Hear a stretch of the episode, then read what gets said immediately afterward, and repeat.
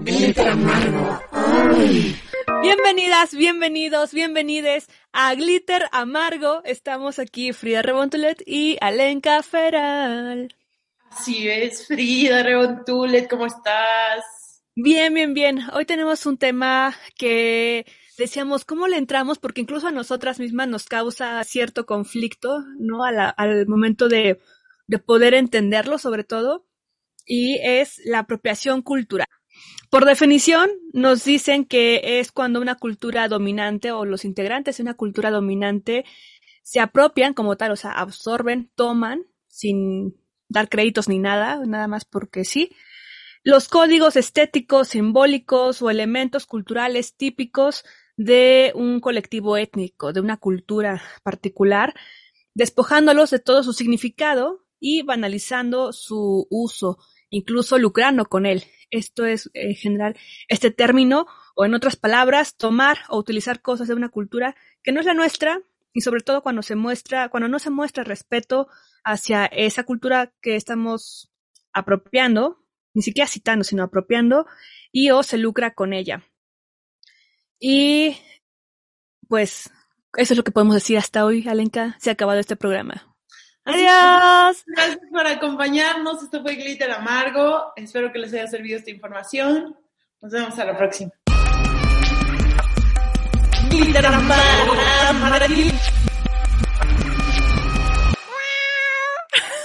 ah, ¿verdad?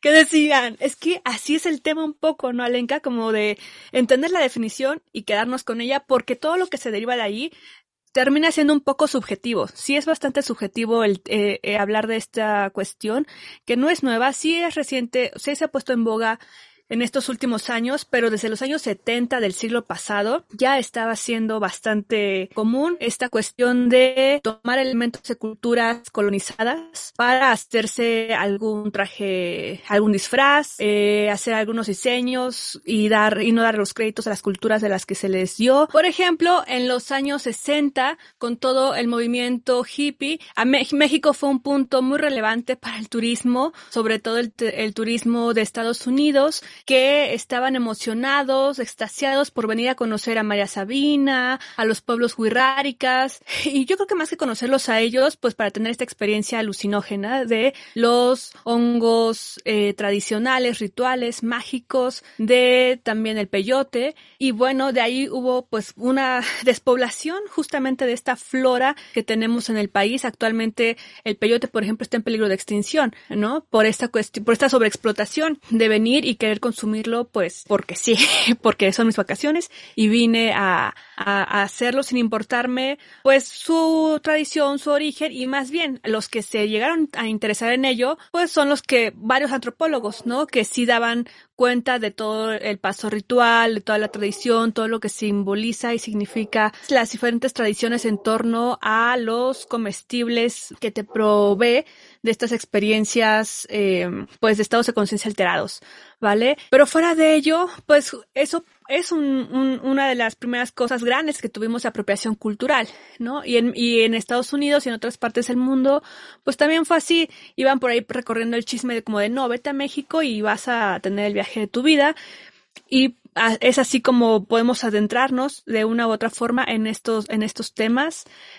Como los beats, como la generación beat, ¿no? Y este William Burroughs y demás que se vinieron a México a, hacer su desmadre. Sí. Pues eh, los la generación Beat venían acá a México también, pero los surrealistas también vinieron a México eh, a, a, darse toda una vuelta por el sur y el norte del país. Justamente, pues André Breton, entre todos estos surrealistas llegaron acá a, a, la Ciudad de México, pero luego a irse a algunos eh, otros lados. Por ejemplo, también Antoni Artaud vino a la Ciudad de México y de ahí este poeta, dramaturgo, actor, filósofo, en fin, francés, subió justamente a los pueblos wixárikas, a los pueblos del norte, para tener también estas experiencias.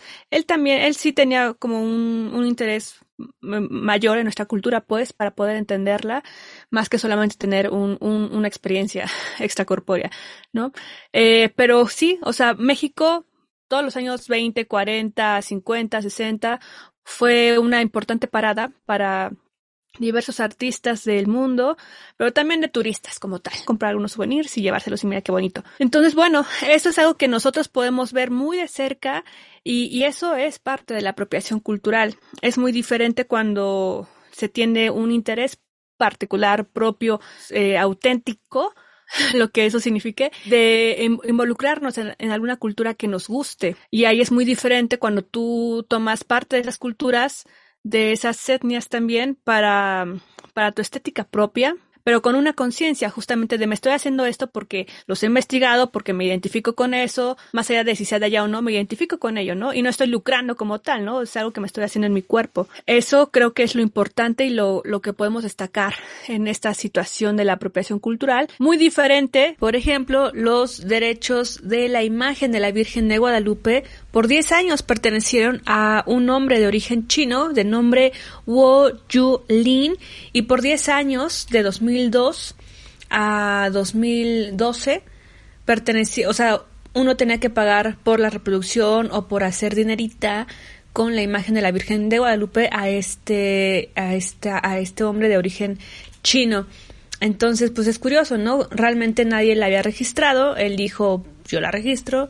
Y listo, entonces eso es, pues sí, un buen ejemplo de apropiación cultural. Pero también Susana Harp, que es una cantante oaxaqueña mexicana, siempre ha estado en la lucha y promoción de la cultura mexicana, de los pueblos originarios y de sus textiles, de su cultura particularmente, y salió a la lucha justamente cuando, pues que será, como hace cinco años más o menos, una diseñadora francesa, Isabel Marant, pues vino a México, igual, vino, se paseó, disfrutó, le gustó, se llevó algunas prendas que dijo, ay, qué bonitas prendas, ¿no?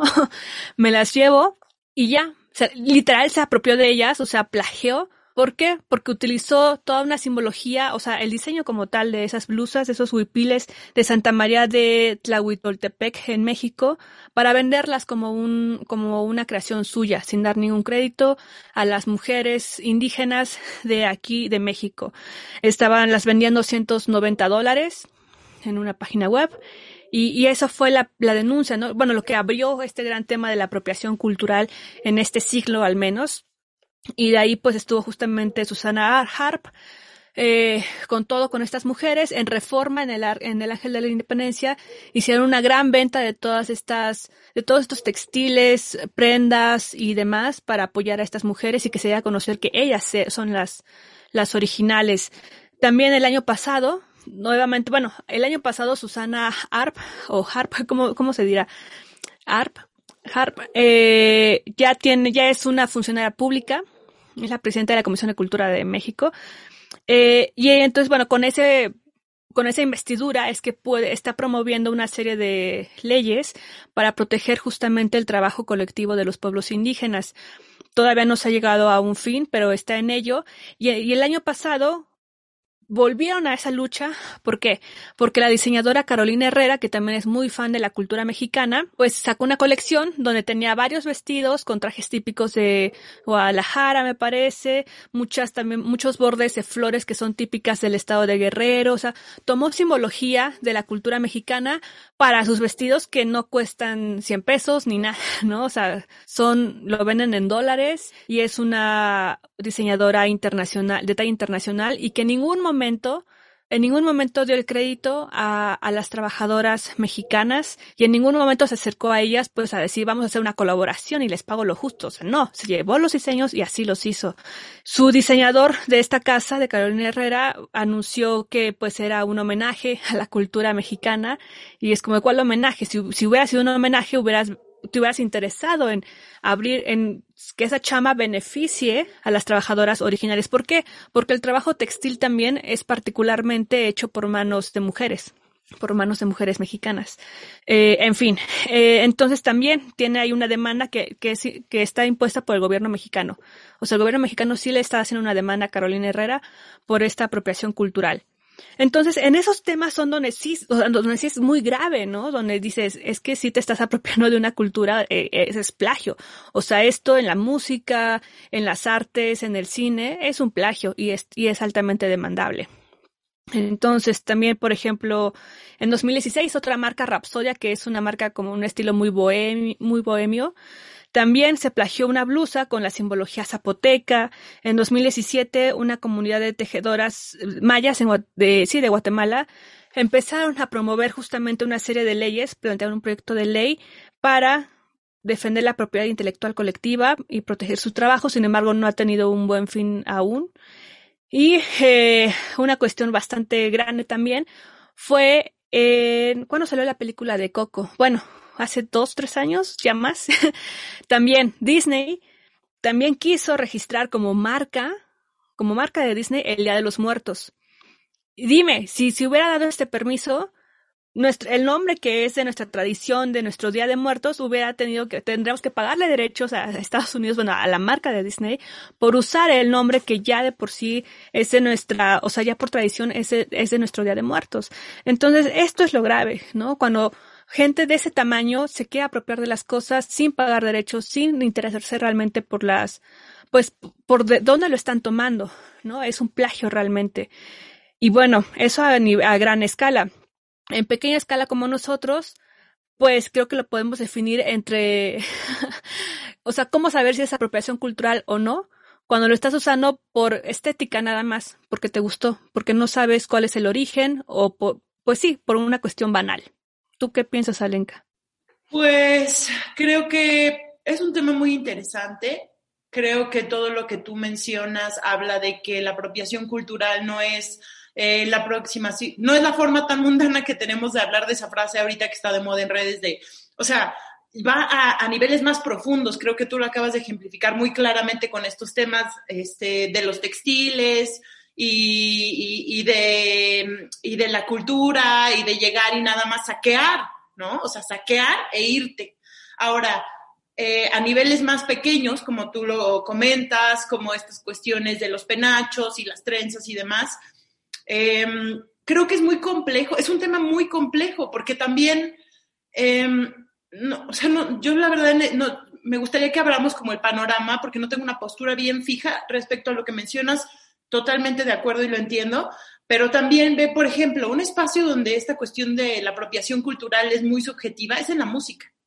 ¿Cómo puedes hablar de apropiación cultural en la cuestión musical cuando ahorita les voy a comentar un poquito respecto, respecto a eso. O sea, la música es algo que, que, se ha alimentado del intercambio cultural y de la inspiración cultural desde siempre. O sea, em, hay ciertos países, o sea, voy a poner como ejemplo algunos países, hay ciertos países o culturas o regiones que reaccionan muy bien al intercambio cultural de, de otras, a la inspiración cultural de, de, otros lugares. Y gracias a eso es que la música evolucionando, ha evolucionado y no tendríamos la música que hoy tenemos si no fuera por estas influencias de distintas partes del mundo. O sea, todo lo que escuchamos tiene que ver con eso. Uno de los países que es muy bueno para esto es el Reino Unido. El Reino Unido siempre ha sabido habrá quien diga que es apropiación, hay quien dice que es inspiración. Es que en la música yo no, no, es muy complejo, te digo, no lo entiendo de la misma manera. Eh, ellos, por ejemplo, los Rolling Stones. Los Rolling Stones tomaron todo el rock del sur de los Estados Unidos, que es afroamericano, eh, y lo reinterpretaron, haciendo su propia versión de, mm, de, del RB clásico afroamericano, ¿no? Y, nadie llegó a decirles, no lo hagas porque es de ellos y también nadie en, Inglaterra llegó a decirles, oye, no lo hagas porque no es lo suficientemente inglés, ¿no? O sea, puede verse por ambos lados, tanto que te digan por fuera como que tú por una cuestión este, patriótica digas, no, no, pues no lo puedo hacer. Igual los virus. Los virus, así como dijiste que vinieron a México a ver a María Sabina, también fueron a la India y eso influenció muchísimo el Revolver y el Sgt. Peppers. Y no, o sea, y eso no, son algunos de unos discos que que marcaron muy cabrón eh, la música para bien. son discos hermosos, son álbumes hermosos. Claro, y también porque todo esto se gesta en unas décadas, épocas en las que no había este juicio. Realmente es lo que dice Terry Gilliam, uno de mis cineastas favoritos. Dice Terry Gilliam, a la fecha Monty Python y o cualquier otra cuestión de humor no podría llevarse a cabo. ¿Por qué? Pues por el, lo políticamente prohibido, por incorrecto y cosas así, ¿no? Entonces creo que siempre hay que tener una balanza, una templanza para poder saber dónde movernos y la música pues sin duda es así. La música eh, que tenemos a la fecha del género que sea es gracias a la, a la diáspora, ¿no? A todas estas migraciones, a todos estos eh, influencias que han habido. Por ejemplo, a Rosalía, a mí no me cae bien Rosalía por diversos aspectos, sin embargo, sí bailo algunas rolas, pero se le ha atacado también, ¿no? Que porque se apropia del flamenco, porque era de los gitanos y sin embargo tampoco está tan documentado. Eh, Madonna, por ejemplo, el año pasado sacó un, un álbum muy padre, se los recomiendo, se llama Madame X, y ella dice, bueno, es que yo a este grado de mi carrera ya estaba un tanto aburrida y realmente me fui a recorrer el mundo y sacó un documental que está en YouTube disponible para todos ustedes, donde se ve toda esa tradición que se fue a conocer, se fue a la India, se fue a diferentes partes de Latinoamérica, de Oriente, se fue a recorrer el mundo en búsqueda de inspiración, literalmente de inspiración, de músicos, para poder eh, retomarlos, llenarse de ello y sacar este disco que tiene grandes influencias de diversas partes del mundo. Y ahí salen las mujeres de las que se inspiró para sus cantos. También se fue a Marruecos, por ejemplo. Entonces creo que ahí es importante esta cuestión de cuándo te plagiaste algo y cuándo es realmente esa inspiración, ¿no? Un homenaje. Cuando les hace el crédito, como en este caso Madonna lo ha hecho para, de, al menos particularmente para el disco el año pasado, da ese, da ese crédito, reconoce a las personas que le, que le ayudaron a a esta creatividad. Los, Beatles, los Beatles, por ejemplo, cuando se fueron a la India, también llegaron a, su país y a hacer este disco dando el crédito, o sea, diciendo, nos fuimos para allá, nos inspiramos en estos ritmos y, y gracias a ellos es que también nuestra música está cambiando y ahí fue también un parteaguas en la música de los Beatles, de ser súper eh, fresa, ¿no? Popular y yeah, yeah, a tener una, un, sí, un, un aspecto pues un poco más propositivo con, con Revolver justamente. Entonces la música sin duda no sería así, digo, el blues alenca, ¿no? O sea, es lo que, cuántos géneros no ha inspirado, los ritmos, los ritmos también africanos. Entonces, sin duda, y sin embargo se le acusa a Miley Cyrus de que no puede hacer twerking que porque es güera, ¿no? Y a Elvis Presley también le pasó eso, ¿no? O sea, el, también hubo ese debate con Elvis Presley de decir, o sea, tú, hizo, o sea, los negros hicimos esta música y tú eres el que te volviste millonario con ella, apropiándote de, de algo nuestro, ¿no? O sea, y sí, sí, está totalmente basado en ellos, ¿no? Y tal vez también, creo que tiene también mucho que ver con esto que dices de dar ese crédito. Nada más que siento que a veces es posible y a veces no. Como tú dices, en ese momento no se daba esa, eh, no, se, no había esta discusión en el pasado y tal vez por eso no, no, no surgió con, eh, antes y no había tanto problema, pero también yo creo que sí habría un problema siempre en no poder tomar algo. Por ejemplo, otro gran ejemplo de un país que ha aportado al mundo musicalmente de una manera impresionante es Jamaica. O sea, la diáspora, la diáspora jamaicana y a partir de que se independizaron relativamente hace poco de, como colonia del Reino Unido, pues en Reino Unido ha habido una influencia muy cabrona de Jamaica, este, de muchísima música, hasta No Doubt, ¿no? De los noventas, o sea, están totalmente basados en el ska, en el dub, en el rocksteady, hasta el dancehall hoy en día, que es el papá del reggaetón, ¿no? O sea, este Maluma acaba de sacar en estos días pasados un disco que se llama Siete días en Jamaica que está totalmente hecho allá y basado en eso. A mí me da un poco de cringe. De por sí Maluma me da un poco de cringe, pero no, o sea, no sé si puedo decir que está mal porque también alguien que se lo comenté dije, no, es que eso no me late tanto como de Maluma. Me dijeron, qué chingón que vaya y que rinde este homenaje y que también es una manera de decir de aquí viene esto, ¿no? Y es una manera de, de visibilizarlo un poco. Eh, es complejo pues igual, por ejemplo, otro, otro, el tecno es de Detroit, pero también los ingleses lo, lo, lo, tomaron y lo convirtieron en, alguna, en algo más. Entonces, Reino Unido es buen ejemplo de un lugar que es muy abierto a las influencias culturales del resto del mundo. Y podríamos decir, sí, pero es que ellos fueron conquistadores imperio. Ah, bueno, pero pues si ponemos, usamos ese argumento, les diría, saben que otro país es muy, muy malo para tener influencias culturales y no sabe gestionar bien sus influencias culturales y también es gran imperio. Es más, ha sido el imperio más, más grande, es el país colonial más grande de, de la historia y es España. Y es muy interesante el, ejemplo de España, porque ellos sí eh, podrían tener influencias de casi todos los países del mundo, porque fueron parte de su, de su imperio mucho tiempo, y sin embargo ellos no saben gestionar esas influencias culturales y, son muy cerrados al respecto y se nota, ¿no? Y por ejemplo, en esta discusión de Rosalía es muy interesante porque tal cual surgió eso, así como de, bueno, pero ella no es andaluzo, andaluza y los flamencos somos una comunidad muy pequeña. Y, y, sí, pero pues el mismo, como tú dices, las mismas raíces del flamenco no se sabe bien de dónde vienen y además de que el flamenco ya ha sido muchas, o sea, veces antes utilizado de maneras este, blasfemas, por decirlo de alguna manera, ¿no? En, ciertas fusiones así con el pop o, o, con la música disco, no me acuerdo ahorita del nombre de ese disco, pero es un disco abominable de música flamenca mezclada con disco que es bastante famoso y pues Sí, bueno, recordando esto del flamenco, pues Madonna justamente con la Isla Bonita sale con un vestido de flamenco, ¿no? En una calle como chicana o no sé ahorita muy bien. Y hablando de Madonna, el disco que les decía que tiene toda esta influencia que se fue a recorrer el mundo se llama Madame X y este padre también vean el documental porque justamente ahí se reúne en una mesa con todos los músicos, con toda la gente que le estuvo apoyando y eso creo que es lo, lo bello, ¿no? Porque ahí es donde dices, pues gracias, ¿no? Y también tiene ahí una colaboración con Maluma también, que no me encantó, pero bueno, es parte de esa, pues de ese, de esa mezcolanza que se está dando. Y España, como tú lo mencionas, pues nos toca particularmente a los mexicanos, a todos los latinos, pero a México, porque es así, así es como surgió este gran racismo y esta gestión de las clases, de la cultura de clases, de castas en México, y por eso, digo, a España le debemos todo ese racismo que tenemos y que nosotros también ya como cultura mestiza no hemos sabido gestionar ni superar y eso es lo grave.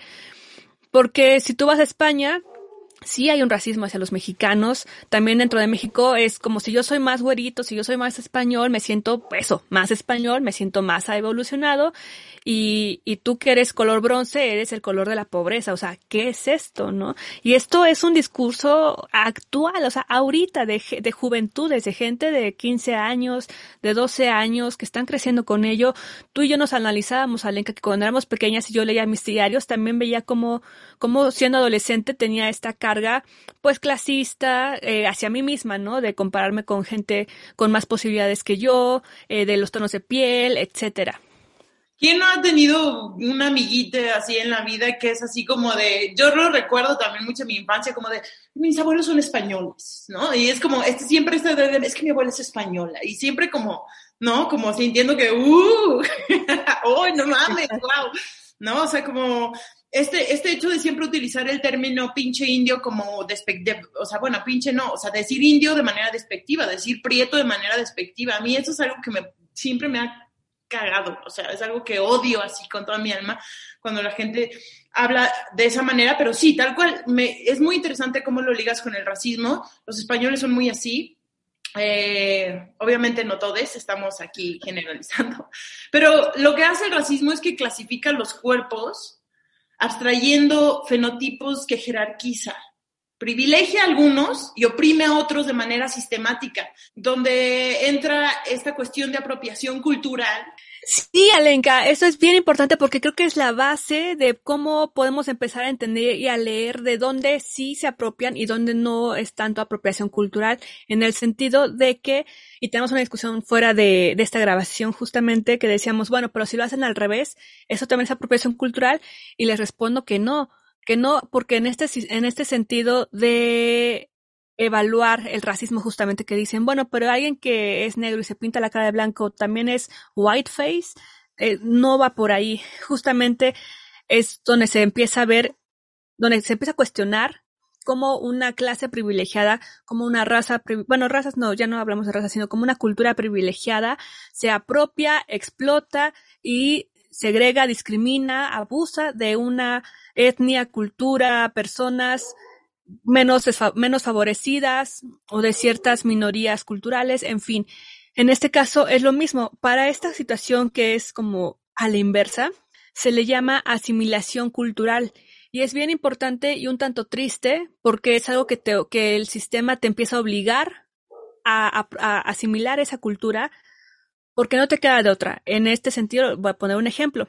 En, en África, en todos los países eh, de África de, que, conforman este gran continente, hay una cultura del blanqueamiento. Y ahí se han ido las vidas de muchas mujeres justamente por querer ser, por aclarar su piel, por ponerse productos estéticos que no están aprobados por nadie, por al menos nadie científico, eh, y, se, se dañan la piel, se queman la piel, causan cáncer de piel, en fin, una serie de complicaciones de salud por querer aclarar la piel, por querer alaciar el pelo, esto de la ajena brasileña y demás.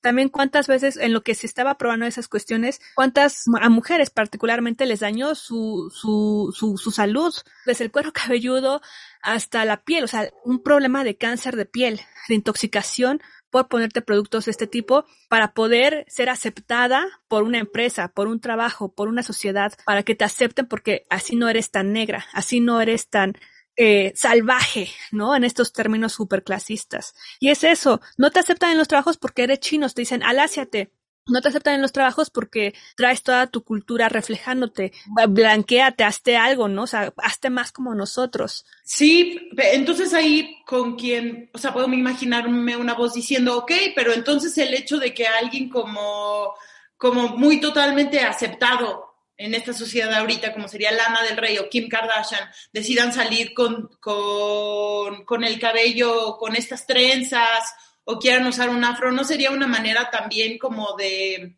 de, mostrar como la belleza dentro de eso para que sea cada vez más aceptado? Por un lado tal vez sí, pero por otro es lo que decíamos ahorita, o sea, tú llegas al Colmex, ¿no? O llegas a la UNAM a pedir trabajo de maestre y llegas vestido, si eres eh, indígena, con tu ropa de manta, y tus guaraches, y no, o sea, obviamente, como tú dices, no te van a dar el, trabajo. En cambio, si llega una persona blanca, vestida de esa manera, no hay ningún problema. Entonces, sí hay tal cual esta cuestión de, de, opresión y sí hay algo que se llama des, em, desindigenización que es un racismo estructural del Estado. Y en México lo podemos ver muy claramente. En 1820, aproximadamente el 70% de la población mexicana hablaba una lengua indígena como lengua materna. Y ahora, solo 200 años después, solo el 6% puede decir que, habla una lengua indígena. Y, y, nos han hecho, y entonces el, el Estado nos hizo llamar mestizos como una manera de desindigenizarnos. Esto era porque el Estado, que era racista, necesitaba narrar como mestizos antes que a indígenas, a las personas. Y para eso, o sea, sucedió algo. O sea, se, se, les arrebató la lengua porque tal cual, o sea, no fue algo que se diera de una forma natural. Que en 200 años eso sucediera quiere hablar de que si hubo un arrebato, hubo una negación de, hubo un así como cuando, cuando les quitaron sus dioses y a la cuatlicue para que adoraran a la Virgen a huevo, de esa manera se empezaron a excluir de la educación, de las escuelas, de los sistemas, este, de, que fueras a pedir un trabajo y hablaras una lengua indígena, pues estaba, quedabas fuera. Entonces, sí hubo este, este arrebato de la lengua, hubo arrebato de elementos culturales, y, y, como lo que decíamos, como no poder llegar vestido con guaraches o con manta o con ciertos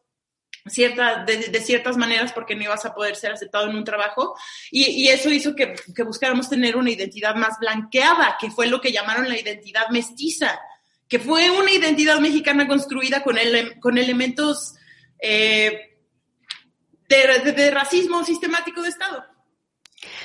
Sí, Alenka, definitivamente eso fue una, una política, fue una política cultural de desindigenizar a la mayor de la población. Y esto lo tenemos ahora actualmente con testimonios de mi generación, o sea, de nuestras edades, que nos dicen, yo soy de familia otomí, y a mí como, como el, bueno, de la generación más reciente, yo no sé hablar otomí, yo no tengo esa cultura y ese bagaje cultural porque mis padres no me lo quisieron enseñar por, para evitar que yo fuera discriminado.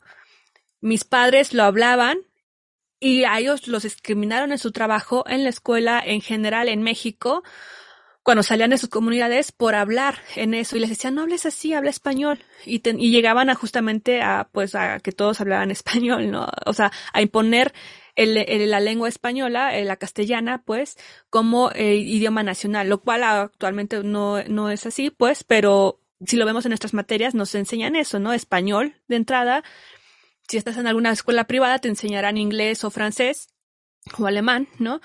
Eh, pero debería de ser también una política que en las escuelas públicas, al menos en el sistema educativo público, te enseñen una lengua tradicional, una lengua indígena. porque se están muriendo, Alenka, se están muriendo año con año, perdemos hablantes originarios eh, de este tipo de lenguas. Hay unas que están completamente extintas.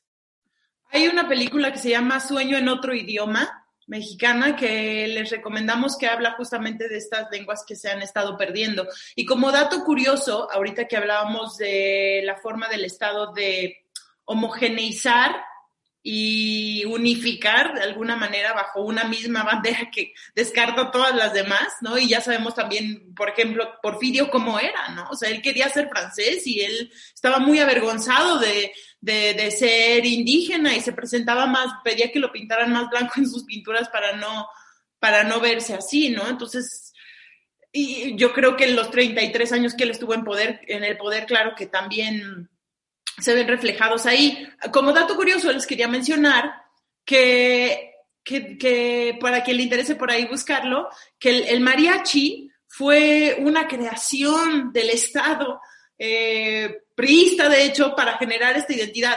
Se los voy a dejar ahí porque no lo tengo también mucho más claro. Esto es algo que me contó un amigo que estaba muy clavado en esas cosas, baterista, Cristóbal. Saludos por ahí, saludos a Cristóbal. Este, pero búsquenlo, ese es un dato muy interesante del origen del mariachi. Sí, que el mariachi tiene también sus orígenes en Alemania. En Alemania hay mariachis.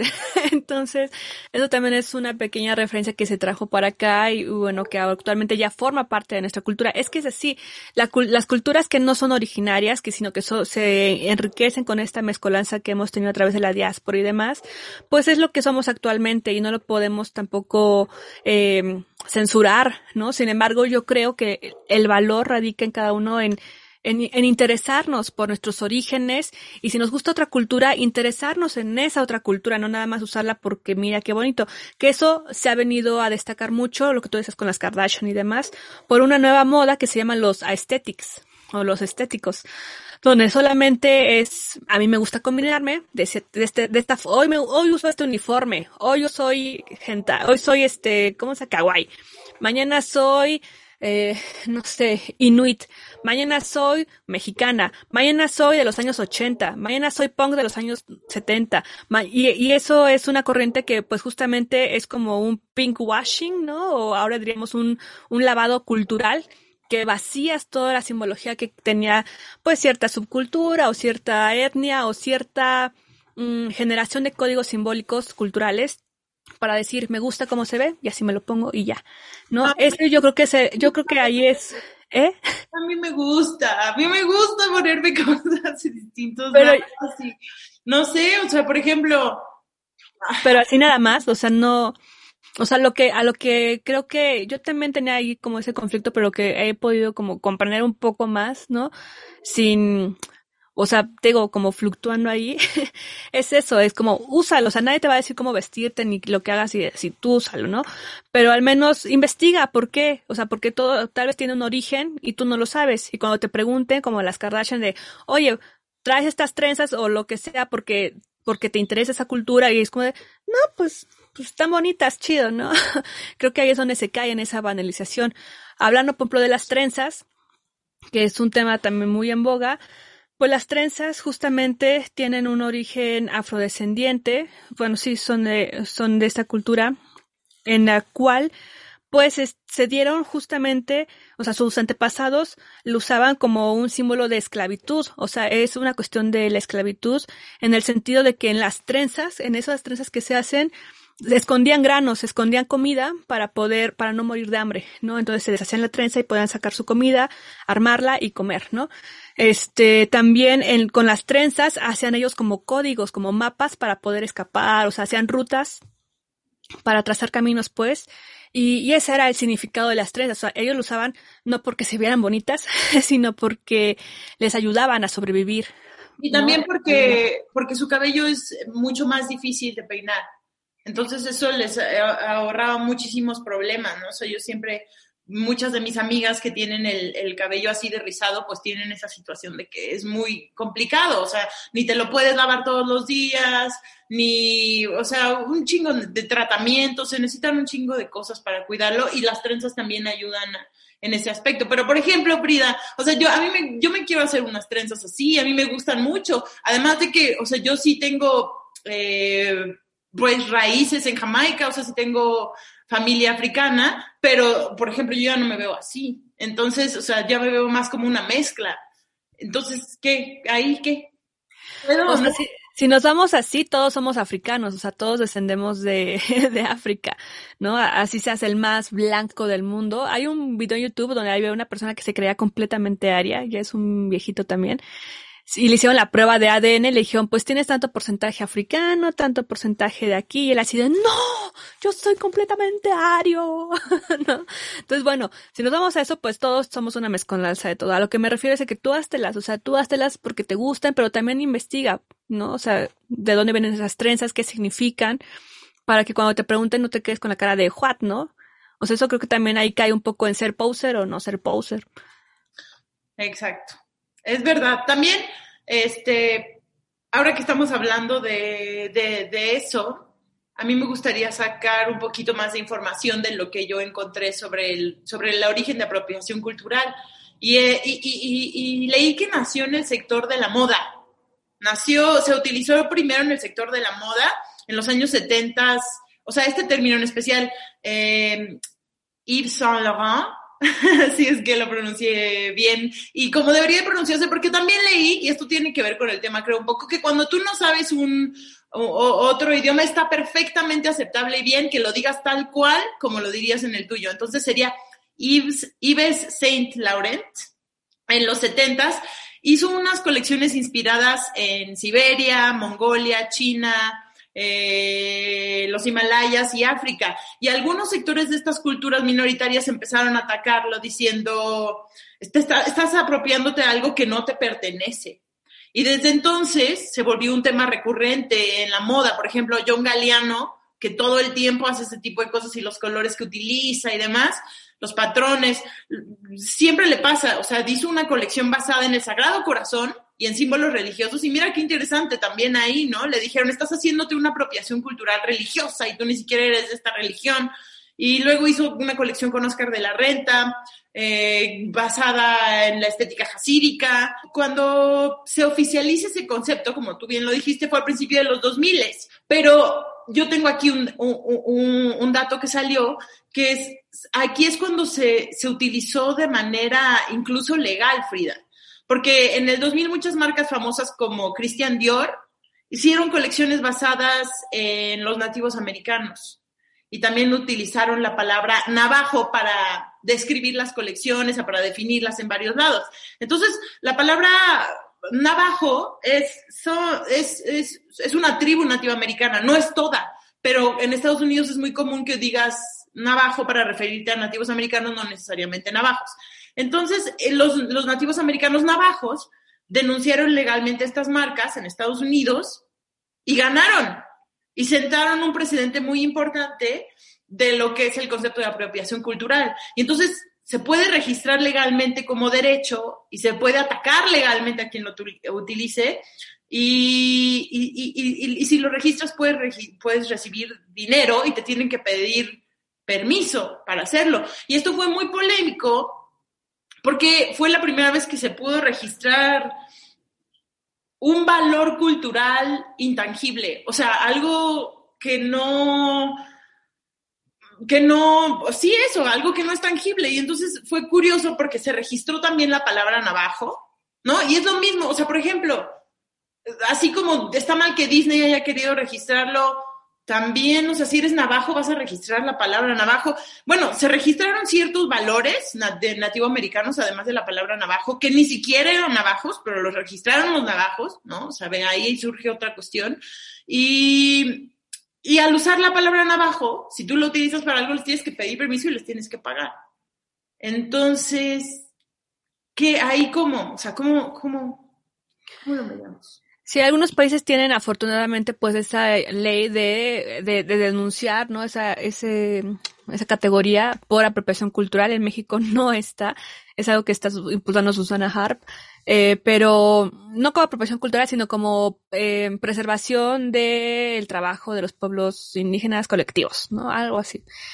Eh, y justamente digo, en esas épocas, pues habrá que analizarlo, porque si no son navajos, pues hicieron lo mismo con la Virgen de Guadalupe y que Disney que quería registrar la de los muertos, ¿no? Pero si realmente son navajos, pues creo que estarían en su derecho. Es como si aquí las comunidades guirráricas quisieran registrar su arte guirrárica, ¿no? Y estarían en todo el derecho de, de, registrarlo como un arte colectivo de las comunidades guirráricas, que son San Luis Potosí, Nayarit, Durango, y así el mundo, eh, pues es como la denominación de origen, en el sentido de que si tú quieres hacer mezcal, tienes que pagarle a los mexicanos para poder hacer mezcal, ¿no? De la zona de, este, de, bueno, tequila, perdón, de la zona de tequila, ¿no? O del mezcal, eh, si vas a estar, o sea, son dos alcoholes diferentes, ¿no? Pero ambos tienen denominación de origen. Y, y no puedes hacer un mezcal francés, ¿no? O sea, tienes que pagar y tienes que producirlo aquí en México para que sea considerado eh, original. El queso Oaxaca también tiene esa protección. Por ejemplo, si tú haces un queso tipo, bueno, que le quieres poner Oaxaca, pero no es de Oaxaca y de cierta zona, viene ahí en el paquete, queso tipo Oaxaca. Y eso me parece que está maravilloso, Frida. O sea, creo que sí es algo muy importante y creo que de ahí mmm, también lo, lo complejo del tema de la apropiación cultural. ¿No? O sea, a lo mejor yo la conclusión a la que llego un poco es que sí, justamente, no estoy buscando la palabra expropiando, si estás eh, explotando, sí, claro, si estás explotando cierta identidad o ciertos recursos, pues no, eh, es ahí donde es un poco diferente de, de, de, tal vez como usar tus trenzas o lo que sea, ¿no? O sea, sí es muy importante saber de dónde viene lo que tú mencionaste, estoy totalmente de acuerdo. O sea, una apropiación cultural que sea respetuosa, creo que es, es aceptable y quién sabe si la palabra ahí ya sería apropiación o no. Eh, un elemento cultural externo que no te responde, pero cuando se trata de explotación, entonces es ahí cuando sí ya entramos a temas mucho más serios, que sí tiene que haber límites mucho más fijos y que pues hay que informarnos también por eso hicimos este programa, Frida.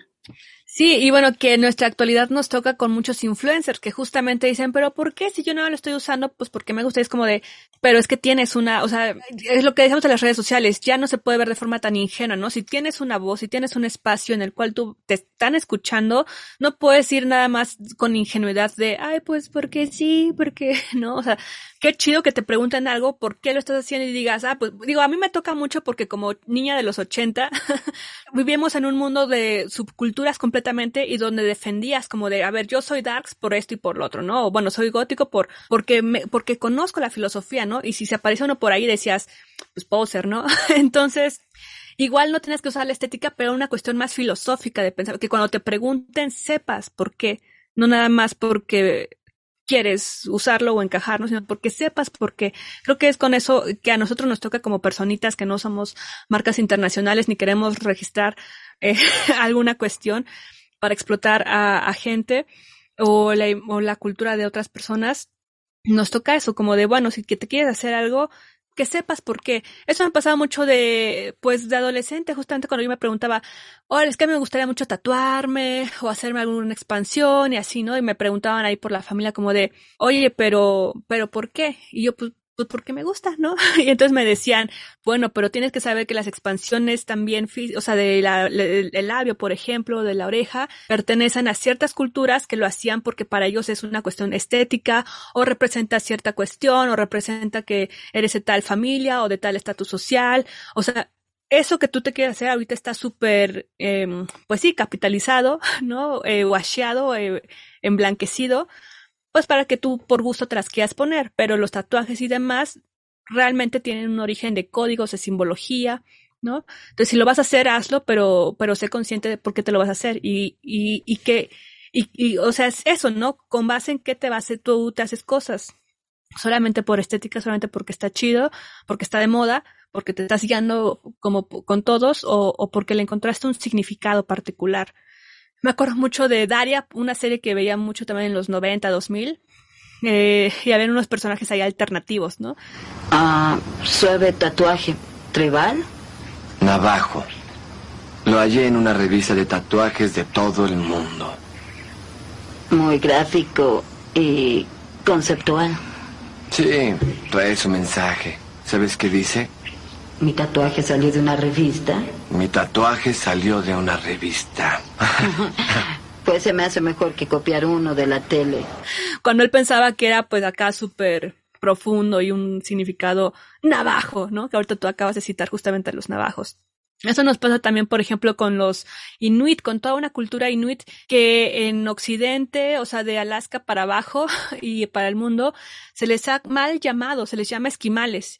Y esa es una forma denigrante de llamarlos. Y sin embargo, es la más popular que se ha comercializado en cine, en, peli en, diversos tipos de arte y de cultura, decirles eh, esquimales cuando son inuits, ¿no? Por lo general. Y dentro de ellos también hay una gran variedad de, de culturas. En México, por ejemplo, te digo, antes se decía que nuestra lengua oficial era el, español y sin embargo, pues ya se reconoce que es el español y 67 lenguas indígenas.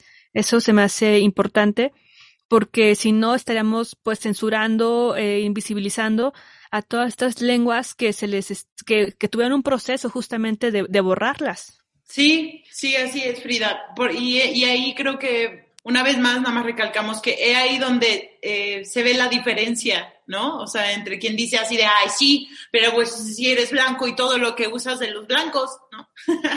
es diferente porque hubo un, un blanqueamiento y hubo una destrucción, ¿no? O sea, hubo tal cual, opresión y destrucción. Y pero lo que te iba a mencionar hace rato es que a mí me parecía que también eso de yendo como hacia el, hacia el cierre, el decir, si vas a utilizar algo, infórmate. Qué bonito pretexto para aprender cosas nuevas. También, ¿no? No hay por, no hay por dónde perderle ahí. Exacto. Eso creo que es lo importante, o sea, no caigamos nada más en la banalidad y si te gusta por algo estético de origen, decir, bueno, qué padre que me gustó por algo estético porque así es como llegó a mí, pero lo investigué, ¿no? Y sé por qué, por qué está, o sea, sé cuáles son sus orígenes, ya también de ahí te hace valorar si realmente te lo quieres hacer o si, o si no, porque también si tú lo haces, sabes que en algún momento te podrías exponer a que te digan algo, ¿no? Y qué mejor que tener tus argumentos bien definidos y saber quién eres realmente, o sea, quién eres, ¿no? Y con base a qué estás haciendo cosas. Por ejemplo, yo que no soy cristiana ni así, a mí me gustan mucho las, bueno, los dioses mexicanos, bueno, los dioses aztecas, mayas, demás, pero también me gustan mucho la cultura celta. ¿No? Entonces yo soy mucho de festejar también estas eh, fiestas paganas. Por ejemplo, ahorita acabamos de pasar el primero de, 31 primero de febrero, la que se llama Imbolc, ¿no? Eh, también en vez de festejar la Navidad, pues son otros tipos de festividades, de dioses y demás que, que a mí me gustan, ¿no? Y más allá de la pos y demás, pues he tratado de investigarlo porque me llaman a mí, ¿no? Porque son como muy de la naturaleza y espíritus del, del, del sí, de las cosas de la naturaleza. Entonces, bueno, creo que es eso ahí, ¿no? No estamos explotando a nadie, no estamos haciendo burla ni mofa de nadie, ni nada más por una cuestión estética o como de estar a la moda, sino porque te, porque has investigado en ello. Por ejemplo, Alenka, eh, también otra cuestión que se ha discutido mucho son los turbantes. A mí me encanta cómo se ven los turbantes y sin embargo mi cabello es súper liso, no detiene nada, todo se le cae y pues así es mi cabello, ¿no? Pero los turbantes también surgieron por una cuestión de, de racismo, de esclavitud, y que posteriormente en otras culturas se fue utilizando pues para definirse entre ellos mismos como de clases sociales y demás, ¿no? Pero por ejemplo, en 1786 en Luisiana se prohibió a las mujeres negras mostrar sus cabellos, se los, se los prohibieron. Dijo, tú eres esclava, no puedes usar tu cabello al aire como nuestras mujeres blancas sí. Así que ponte un turbante, tápate el cabello. ¿Por qué? Porque es desagradable. Entonces, imagínate, Alenka, estas, estas cuestiones que ahora nosotros vemos como estética y qué bonito y es un accesorio, pues representan justamente opresión, representan opresión para eh, hace muchos siglos, incluso no tan lejanos, para mujeres, hombres, que, que tienen una lucha, una lucha de, de clase, una lucha cultural y que lleguen, lleguemos nosotros como decir, ay, me lo voy a poner porque se ve bien bonito, pues bueno, ahora estamos justamente en, este, en un siglo en el que estamos abriendo los ojos, no nada más para censurarnos y pensar que todo está mal, sino para, para informarnos más, yo creo, informarnos más y también saber en qué momento sí, en qué momento no, o bajo qué cosas lo puedo, puedo expresarme con ciertas cuestiones. Por ejemplo, los turbantes también, eh, te digo, representaban la clase social, el estado civil, que si es del lado, que si es del lado derecho, el moñito que te haces, es porque estás casada y con hijos, que si es del lado izquierdo, es porque estás soltera y sin hijos, que si es completo, que si solamente es liso es porque eras esclava, que si lo tienes como en una trenza hacia el frente es porque es como un símbolo de corona, o sea que tenía cierto estatus social. También es para las bodas, ¿no? Para simbolizar que la mujer se entrega a la familia de, del esposo, ¿no? En fin, son muchísimas cosas. Eh, tengo las perforaciones, las expansiones, los tatuajes, el corte de pelo, por ejemplo. Hay un que también se puso mucho de moda, pero es un estilo de corte de cabello que usan particularmente los hombres, hablando sin géneros, pues es un corte donde te rapas toda la cabecita y nada más te dejas como un cuadrito de cabello para hacerte una colita bien delgadita. Se lo han visto pues, o sea, de forma ancestral se lo han visto en las imágenes, grabados y pinturas, pues en estas dinastías eh, antepasadas, los hombres chinos usaban el cabello bastante largo, o sea, eh, su tradición era usar el cabello largo, muy, muy largo, porque eso representaba también su conexión, su poder, su fuerza, o sea, era el cabello, ¿no? Un cabello bastante largo. Cuando llegaron a dominarlos, a, sí, a someterlos, justamente porque era uno de sus símbolos más importantes, a los hombres los rapaban, justamente, para dejarle solamente ese cuadrito de trenza y así era un castigo, era como de, mira cómo te sometí, yo te sometí a ti y ahora andas por ahí pelón con una colita de caballo. Y eso fue por muchos años pues un símbolo justamente de, de sometimiento, de esclavitud, de opresión.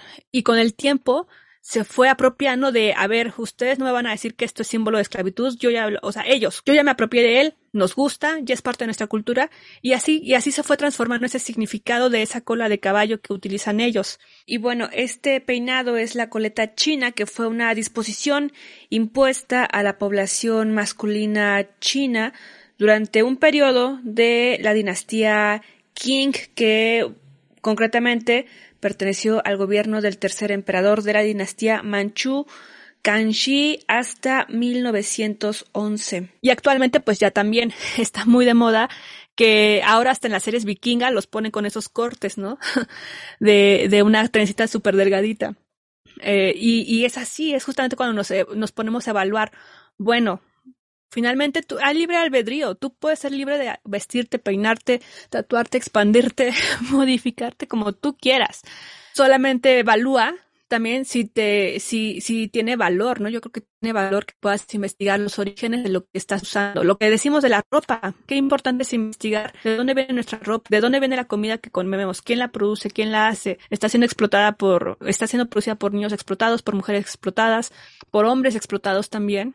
O sea, de dónde, que yo sea como soy, ¿qué representa? ¿Qué significa? ¿A quién afecta? Sí, es muy interesante lo que dices, Frida. Me, me encantan esos datos que diste. Eh, ahora que lo dices, cuánto sufrimiento, ¿no? O sea, sí es muy, muy significativo. Entonces, sí, está, eh, me interesa y ahí es donde uno dice, sí, de acuerdo. Te iba a proponer que escucháramos una canción de Princess Nokia que se llama Mine. ¿Por qué? Porque hubo una situación hace poco que Ariana Grande sacó su último disco. Una canción se llama Seven Rings. Y en esa canción Ariana Grande usa una melodía que casualmente es muy muy parecida a la de una canción de Princess Nokia que se llama Mine, escrita varios años antes.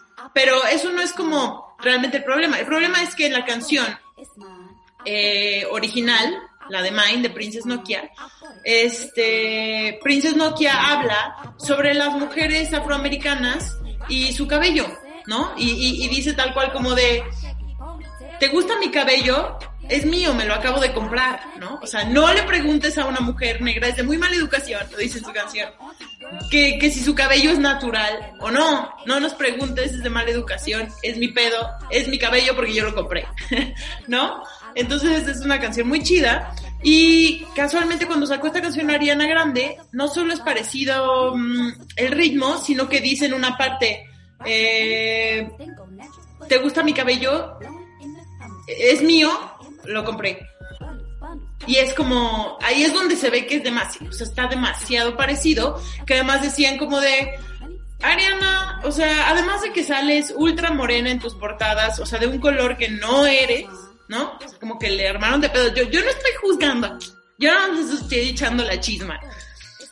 Sales así ultra morena, así como aplicando algo que también se puso muy de moda hace poco, que era ponerte mucho más moreno de lo que eras, o sea, Em, Donald Trump, que está súper bronceado y es hiperracista. es un buen ejemplo. O, sí, no, y pasó mucho con las Kardashians. Este, a Kylie la estuvieron juzgando porque estaba saliendo ultra morena que decían, oye, ¿qué, ¿tú qué onda, no? O sea, como buscando ser, ser negras, o sea, como buscando eso, tal cual. que justamente es un un poquito ahí antes de que vayamos a la canción es lo que lo que se critica de estas clases domina de estas culturas dominantes de tú quieres tomar elementos de culturas que que lo que, que lo que tienen ha significado una lucha, ha significado opresión, sin vivir esa opresión. Quieres ser negro sin ser negro, con tus derechos blancos. Exacto, exacto, ese es un buen punto, porque esa, esa discriminación todavía sigue. Ay, no, de hecho quería, hay otra canción que ahorita que dijiste eso, dije, no manches, esa canción es perfecta. Vamos a tener que escoger una de las dos y yo creo que me voy a tener que ir por la segunda, porque no nos va a dar tiempo a escuchar las dos así. Pues ponemos de fonito la, la que nos presentes después, Arena Grande. De la que nos dices Arena. Más bien, les, es que justo hablando de esta cues- cuestión de las mujeres eh, negras, am, hay una canción que se llama, se llama Paint Black Girls, ¿no? Eh, esa es la que me gustaría que pusiéramos, la de, si quieres podemos, eh, a lo mejor ya eh, tenemos por ahí de fondo la de, la de Princess Nokia de Mine. Em, y, y bueno, a Ariana le decían, porque ya me fui para otro lado, que ella que, o sea, ella no tenía, ella tenía el cabello lacio, totalmente sin pedos, y que era como grosero que estuviera hablando así como de, o sea, que como mujer blanca estuvieras comprando extensiones cuando no significaba para nada lo mismo que para una mujer negra. Justamente también por lo que dices, ay, bueno, pero ¿por qué? Pues por lo que tú dijiste, Frida, de que no podían conseguir trabajo, de que te complica todo mucho más todo, de que tienes, de que quieres apropiarte de algo sin tener que haber vivido el otro. Eso nada más es un chisme por fuera, una observación que les iba a hacer. Pero la canción que les quiero poner es el remix de Paint Black Girls, que, que es de Annie, y en el remix está Georgia Smith, que habla justamente como sobre ser una mujer negra y de que las mujeres negras eh, dice que eh, en mi en mi código postal hay todo tipo de mujeres negra- negras de, de- de tono mediano, oscuro y claro, este con trenzas, con mini afros, eh, con labios grandes y caderas grandes y otras de nosotras que no tenemos nada de eso y que no somos unas Kardashians y que cuando quieres, o sea, que no vas a ver a las verdaderas, a la mayoría de las mujeres negras con narices anchas como yo en las revistas. ¿No? O sea, también esa es una cosa. Frida, casi todas las mujeres afroamericanas que vemos que son celebridades o que son celebradas por su belleza, son mujeres que están, que tienen eh, todavía toda la estructura facial, la mayoría, no todas de, de una mujer blanca. Caucásica. Sí, caucásica, esa es la palabra, caucásica, ¿no? O sea, desde Beyoncé, Rihanna, todas estas narices pequeñas, estas, o sea, como estas proporciones, Naomi Campbell. todas estas proporciones que no corresponden tal cual a lo que es esa etnia. Sí, ah, dije bien, etnia. Sí, esa cultura. Y también me quiero corregir, Alenka, aprovechando las correcciones, porque no es la coleta japonesa las que les decía, es, es más bien es el, la coleta china. La coleta china la que se les impuso, pues, como una cuestión de, de, de sumisión. Sí, este, entonces, pues, qué, bueno que ya hicimos nuestras breves correcciones. Está, está bien, es, de sabios saber, corregir. Pero bueno, entonces vámonos a esa canción, que, que, que también me encanta una parte que dice así como de, ¿quieres unas nalgas grandes de negra como las Kardashians? O como las de mi tía, o sea, que son las de verdad, pues, ¿sabes? Entonces, les recomiendo mucho que busquen la letra de esta rola, es una rola chingona, preciosa. Vamos a escucharla, Frida, y me dices tal. Se llama Paint Black Girls, el remix.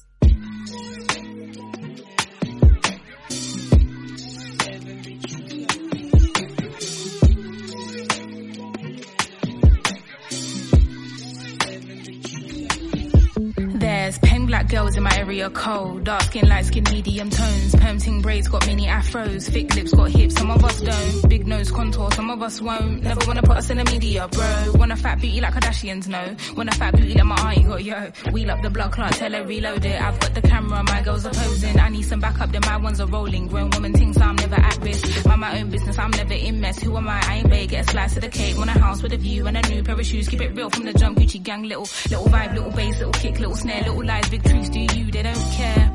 Do you? They don't care. Get your ass out the box and build up from there. I don't have a gang with me, but I still walk with a gangster lean. I brought Nikes cause we think they're clean. MJ leather jacket beating Billie Jean. MJ leather jacket cause I think I'm bad. That's cool. I like it. The growth, the light, the pain, the fight. We love, we fight, we hurt, we cry. He paid the price. You'll be I alright. think I need yeah. some time away. I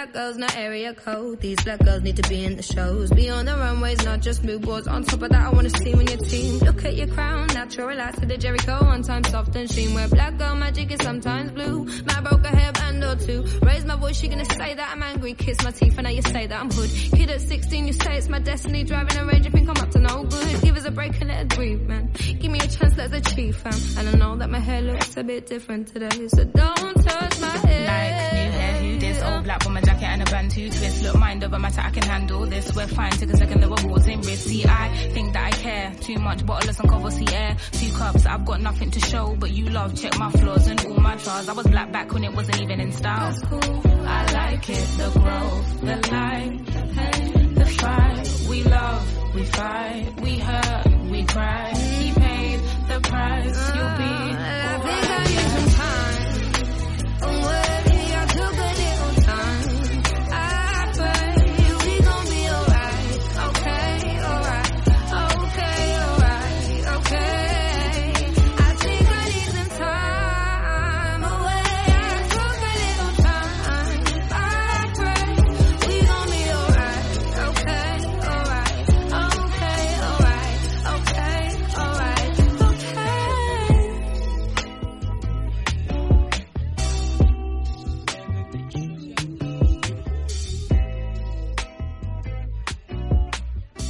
Hagamos un recuento de que estamos hablando ahora de la apropiación cultural y que en resumen, para nosotros que somos mortales y no tenemos una empresa internacional, transnacional y que queremos robar diseños o demás para lucrar con ellos sin dar los créditos, ¿qué podemos hacer? Si tú te quieres vestir como quieras, hazlo, vístete como quieras, tatúate lo que quieras, modifícate lo que quieras, pero tendrá gran valor que puedas buscar el origen de, de lo que te quieres hacer y que le puedas dar un significado más allá de porque está de moda. Sí, ¿me estás preguntando?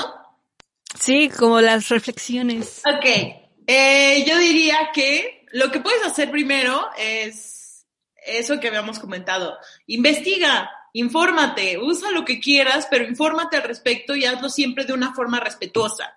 Y si es este, y yo creo que una de las grandes diferencias es cuando es con afán de burla o de forma despectiva y cuando no. Por ejemplo, si eres una persona que acostumbra a decir alguna cosa horrible como, ay, qué indio, o qué india, o, ay, bajaste la sierra con tus trenzas, y luego quieres este, celebrar con, este, con algún traje típico, ponerte en ese plan, pues este es, lo siento amigues, pero es, no solamente es hipócrita, sino que pues está muy mal. Sí, tenemos ahí un, un sesgo bast- así como tenemos una cultura patriarcal de la que somos también nosotras responsables, o sea, que estamos viajando en ella y es la que estamos rompiendo, también tenemos que ir rompiendo esta cultura racista, esta cultura de superioridad, cuando pues finalmente somos humanos todos en esta tierra, en este mundo. Y también, qué importante es que se nos van todos nuestros dineritas, nuestros dinerito y crédito en pagar a grandes marcas por esto y por lo otro, por lo fashion, por la moda, por seguir la borregada. Pero cuando tenemos, cuando queremos comprar una pieza tradicional, un traje típico, una artesanía o un arte eh, nativo, andan regateando. Entonces eso es tamal, creo yo. un tamal. Muy importante, porque siempre tenemos esa tradición de regatear. Y nada más querría decirte, Frida, que creo, por conforme a algunas cosas que estuve investigando, que decir artesanía es, está un poco mal dicho. porque artesanía no es más que arte indígena también hecho en secuencia que, que, no se les da el valor del arte de, de, de forma em, blanca, ¿no? Entonces es como una manera despectiva de llamarlo. Se los digo como dato curioso para que ahora podamos, yo también antes no lo sabía, pero ahora lo sé, entonces artesanía no está tan chido. Sí, esa es una discusión que también podemos abordar después, que se ve desde la antropología, por ejemplo. Bueno, yo lo veía en las clases de antropología donde nos decían, sí hay una diferencia de arte y artesanía en el sentido de que los mismos artesanos ya sus productos los hacen con un sentido comercial, de váyase, que se vaya, que se vaya, que se vaya, que se vaya. Esto es mi plástico chino, estos son mis diseños que ya mandé a maquilar, no con mi manita y bordado, sino ya lo ma mandé a maquilar a tal parte. Y es artesanía, la que tú, la, el, el, ¿cómo se llama este? El chalequín que te abriga, este, ay, se me fue. El jorongo que te venden en Teotihuacán, con cierto diseño, cuando vas a otra parte de México lo encuentras también ahí. Entonces, esta ha sido una pauperización del trabajo de nuestros artesanos, de nuestros artistas mexicanos, indígenas sobre todo, que justamente ante la compra, la demanda, o sea, es, es, es eso, ¿no? La oferta y la demanda de el turismo, seamos nacionales o extranjeros, es como de, tengo que hacerlo al por, al, por mayor y como sea, ya sin mi simbología ni mis cargas, pues porque se lo van a llevar del recuerdito, ¿no? Y así es como sacan muchas veces esa lana. Y sin embargo, eso me pasa con los wixárikas, por ejemplo, que, bueno, yo los fui a entrevistar justamente, ¿no? Unos wixárikas que venden en Coyoacán. Y me dicen eso, pues sí, lo que yo aquí vendo, por lo general, pues ya, o sea, me lo enseñaron a hacer y lo hago y sa sale a la venta, ¿no? Pero realmente aquí no, o sea, realmente como respeto ya no utilizo símbolos que, que sí utiliza mi familia cuando hace sus rituales en el desierto. Por ejemplo, hay unas tinajitas donde ponen ahí a, a diferentes dioses representados con animales para hacer sus ceremonias. Entonces esos símbolos por lo general ya no los utilizan en la artesanía como tal comercial que venden a la gente, ¿no? Pues porque ni siquiera le van a entender ni les interesa educarlos ni nada. Es como ya que se vende, que se vaya, ¿no? Entonces sí, es un, es un tema también importante a, a discutir. Pues sí, porque también, por ejemplo, en el arte lo que diría es que es como de, no, es para vender en secuencia, pues casi todo el arte es para eso. Jeff Koons lo hace todo el tiempo y a ese güey nadie le Exacto. A Jeff Koons le hacen sus piezas todo el tiempo, ¿no? O sea, hacen cosas en serie, hasta Andy Warhol y demás, y ahí no se les corte, considera artesanía. Entonces, Exacto. sí, es un tema interesante, luego lo podemos tocar. Y es, sí, sí, sí. Pero no sé si tengas alguna otra conclusión extra, Frida, antes de que cerremos este programa. Pues no, creo que, creo que más bien, déjanos sus comentarios, ¿qué, qué piensan ustedes de este tema? Porque a nosotras sí nos ha costado, digo, a mí me ha costado en el sentido de que digo, ay, entiendo, pero no entiendo. pero, o sea, entiendo cuando es definitivamente terrible, cuando hay una gran explotación, ¿no? Y cero créditos ni retribución a, a quien lo hace, o sea, que es un plagio, pero cuando es en el aspecto personal, tal vez es como de, ay, yo compré con todo el amor una artesanía y la visto con todo el amor también, ¿no? Y ahí es donde me, yo me decía, bueno, me estoy apropiando de, de algo o qué onda, ¿no? Cuando yo también soy mexicana, ¿no? O cuando vienen ferias, ¿no? Las ferias de las culturas amigas, por ejemplo, y que te venden cosas rusas, que no, cosas, este, de la India y demás, y tú las compras pues porque te acercas a esas culturas, ¿no? Y tal vez investigas de ellas y así. Y, es cuando, donde yo me quedé así como de, ay, ahora soy una completa apropiada cultural porque las ando comprando. Y es como, bueno, eso también afecta a esas personas. Pero bueno, esto es en cuestiones, pues, digamos, bajita la mano, pero que también genera toda una industria eh, de nosotros como consumidores. Entonces yo creo que hay que investigar. Investiguemos, apoyemos los trabajos originales y a las, y a las, hay muchas marcas, hay muchas marcas y empresas que hacen estas colectivas con las mujeres que trabajan este tipo de prendas, arte y artesanía también, o sea, en, en sus categorías, ¿no? Tanto como arte como algo que es como de cómpralo y llévalo, ¿no? Sí, Frida. También yo para cerrar quería comentarte que, bueno, no, bueno, quería comentarles en general a todos que pusimos una encuestita en Instagram para ver qué opinaban. Hicimos primero la, la, pregunta muy general de qué opinaban de la apropiación cultural, pero fue demasiado general. Creo que de pronto no, no obtuvimos este, respuesta a ello. Pero sí a una pregunta de encuesta que fue, ¿está mal hacerse trenzas así? O sea, como cane rose, bueno, así, en Jamaica le llaman así, que son las que son como pegaditas a la cabeza y hasta atrás. si no corresponden a tu etnia. Y el 20% de ustedes dijo que sí y el 80% de ustedes dijo que no. Entonces, nada más les compartimos eso y que sepan que, pues, que nos encanta que nos comenten, que nos digan, que nos contesten las encuestas, nos hace muy feliz eh, estar ahí en contacto con ustedes y saber qué piensan. Pues también ese espacio es para eso, ¿no? Para que veamos las cosas de todos los puntos de vista posibles sin esperar tener la razón, pero sí abrir la conversación. Exacto. Y hablando de apropiación cultural, ¿ya comieron tamales? bueno, para los que ¿Verdad? ¿Hoy tocan? fueron ayer, o sea, el martes, hoy es miércoles, pero sí, este, pues bueno, también la Candelaria es toda una festividad católica, no todos somos católicos y sin embargo, pues somos mexicanos y nos encanta comer tamales, ¿no? Más en estas fechas. Entonces, bueno, hay que evaluar, hay que evaluar nuestras raíces, nuestras tradiciones y respetarlas también, ¿no? Yo creo. Así es, Frida. Esperemos que este programa les haya ayudado a abrir eh, el panorama, como a nosotras también nos ayudó, y que lo hayan disfrutado y que tengamos un poquito más claro y que podamos esparcir la palabra de la apropiación cultural por el mundo para que deje de usarse tan a la ligera como por cualquier cosa. Exacto, Arenka. Y pues esto fue Glitter Amargo. Gracias por acompañarnos, Frida Rebontulet. Un placer, como siempre. Alenka, Feral, también un placer, un gusto y te mando un abrazote. Nos escuchamos la próxima semana. Adiós.